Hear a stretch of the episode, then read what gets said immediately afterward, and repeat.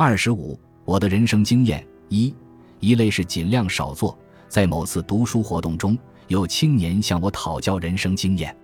所谓人生经验，我确乎是有一些的。连动物乃至昆虫都有其生活经验，何况人呢？人类的社会比动物和昆虫的社会关系复杂，故所谓人生经验，若编一部大全，估计将近百条。但有些经验近于常识，偏偏近于常识的经验，每被许多人所忽视。而我认为，告诉青年朋友对他们是有益无害的。于是回答如下：去年国庆前，我将几位中学时的好同学，连同他们的老伴，从哈尔滨请到北京来玩，这是我多年的夙愿。他们中有一对夫妇，原本是要来的，却临时有事去了外地。但他们都在哈市买了来程车票，返程票是我在北京替他们买的。我与售票点的人已较熟悉了。他们一用手机发来姓名和身份证号，买时很顺利。其实，若相互不熟悉，未必能顺利，因为当时的规定是购票需验明购票者本人身份证，否则不得售票。特殊时期规定严格，售票点的人熟悉我，信任我，能买到票实属侥幸。但售票点是无法退票的，只能到列车站去退票，而且也要持有购票人身份证。我问售票点的人：“如果我带齐我的一切证件，肯定退不成吗？”答曰：“那只有碰运气了，把握很小。您何必呢？真白跑一次多不值得，还是请你的老同学将身份证快递过来的好。”而问题是，我那老同学夫妇俩在外地，他们回哈尔滨也是要用身份证的。倘为了及时将身份证快递给我，他们就必须提前回哈市。我不愿他们那样。尽管售票点的人将话说得很明白，我还是决定碰碰运气。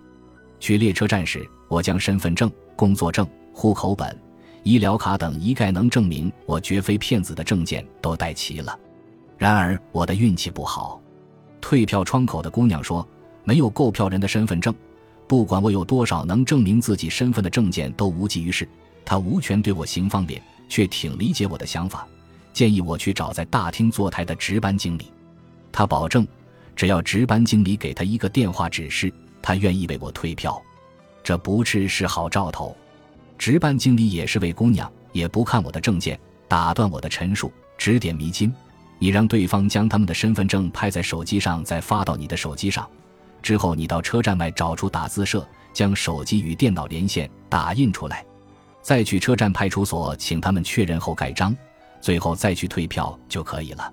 我的手机太老旧，虽当着他的面与老同学通的话，却收不到发过来的图像。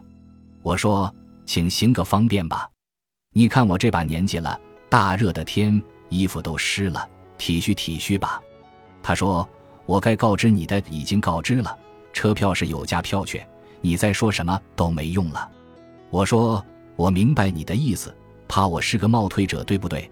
所以你要看看我这些证件啊！我还调出了老同学发在我手机上的他们夫妇俩的姓名和身份证号码，请他与票上的姓名和身份证号码核对一下。但他不再理我了，我白跑了一次车站。最终还是老同学夫妇俩提前从外地回哈尔滨，将身份证快递给我。有了他们的身份证，我等二次去车站排了会儿队，一分钟就将票退成了。类似的事我碰到多次，有相当长一个时期，我身份证上的名字与户口上的名字不统一。从邮局取一个是几本书或一盒月饼的邮件，或一份小额稿费汇款单，都曾发生过激烈的争执。对方照章行事，而我认为规章是人力的，应留有灵活一点的空间。我每次连户口本都带了，户口本能证明身份证上的名字也是我这个人的名字。但对方们若认死理，那我就干没辙。对方们的说法是，只能等过期退回，或让派出所开一份正式证明，证明身份证所显示的人与邮件上写的姓名确系同一人。派出所也不愿开此类证明，他们怕身份证是我捡的。而我的人生经验之一便是，若某部门有某种规定，明明是自己知道的，比如退列车票也需持有购票人的身份证。领取邮件需持有与邮件上的姓名一致的身份证，我们明明知道的话，就不要心存侥幸。勿学我，侥幸于自己，也许会面对着一个比较好说话、不那么认死理的人。我的经验告诉我，面对一个好说话的人的概率仅十之一二而已，面对一个认死理的人的概率却是十之八九的事。这也不仅是中国现象，世界上每个国家都有认死理的人。遇到不好说话的人和好说话的人的比例，估计差不多也是八九比一二。起码我在别国的小说和电影中看到的情况是那样。故我希望碰上了类似知识的人，大可不必因而就影响了自己的爱国情怀。首先要理顺某些可能使自己麻烦不断的个人证件关系。现在我身份证的名字终于与户口上的名字统一起来了。其次，宁肯将麻烦留给自己，也比心存侥幸的结果好。比如我所遇到的退票之事，无非便是请老同学提前回哈尔滨将身份证寄来，有了他们的身份证。也就不必白跑一次列车站了，更不会与不好说话的人吵了一番，白生一肚子气了。